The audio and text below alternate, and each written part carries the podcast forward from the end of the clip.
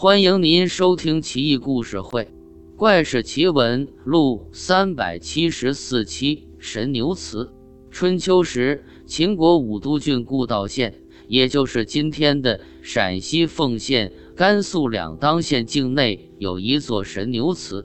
祠堂上长出一棵紫树，很是奇特。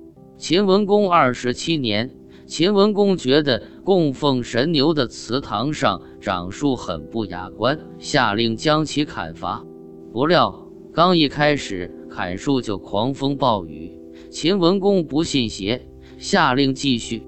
军士们很卖力，挥动刀斧砍个痛快。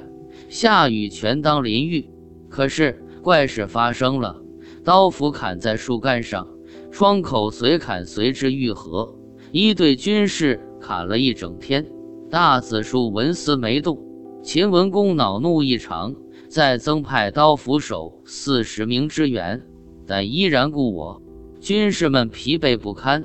有一位更倒霉，砍树没搞定，斧头脱手砸着自己的脚，搞得鲜血淋漓，难以行走。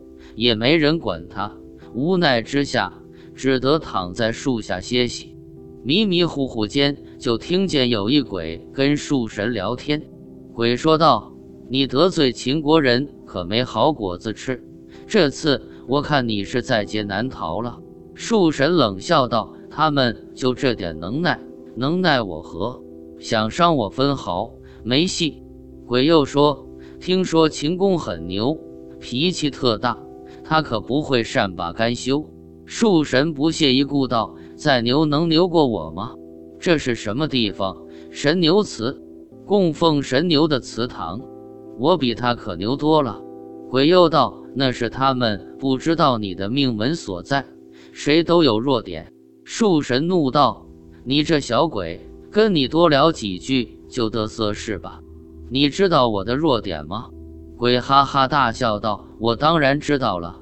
告诉你吧，阴间是没有秘密的。”秦公要是召集三百军士来砍你，军士们都披头散发，先用红绳绕树三圈，而后军士们都身穿红色铠甲，准备好香灰，一边砍你，一边在窗口那撒香灰，看你死不死。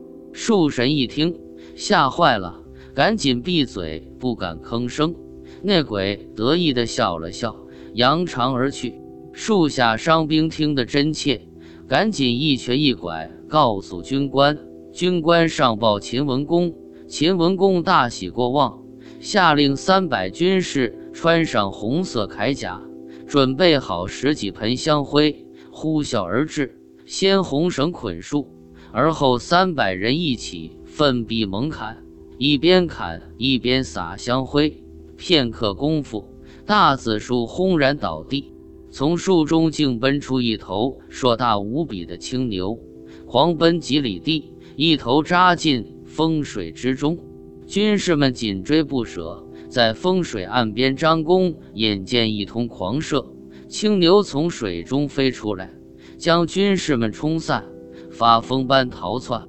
秦军骑兵奋力追赶，青牛转头猛撞骑兵，骑兵不能抵御，纷纷败下阵来。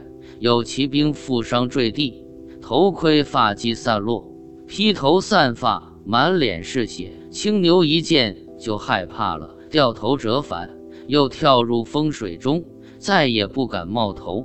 从那以后，秦国以牛为勇力的象征，设置矛头骑兵，以牦牛的尾巴作为军旗的装饰，威名远播，所向披靡。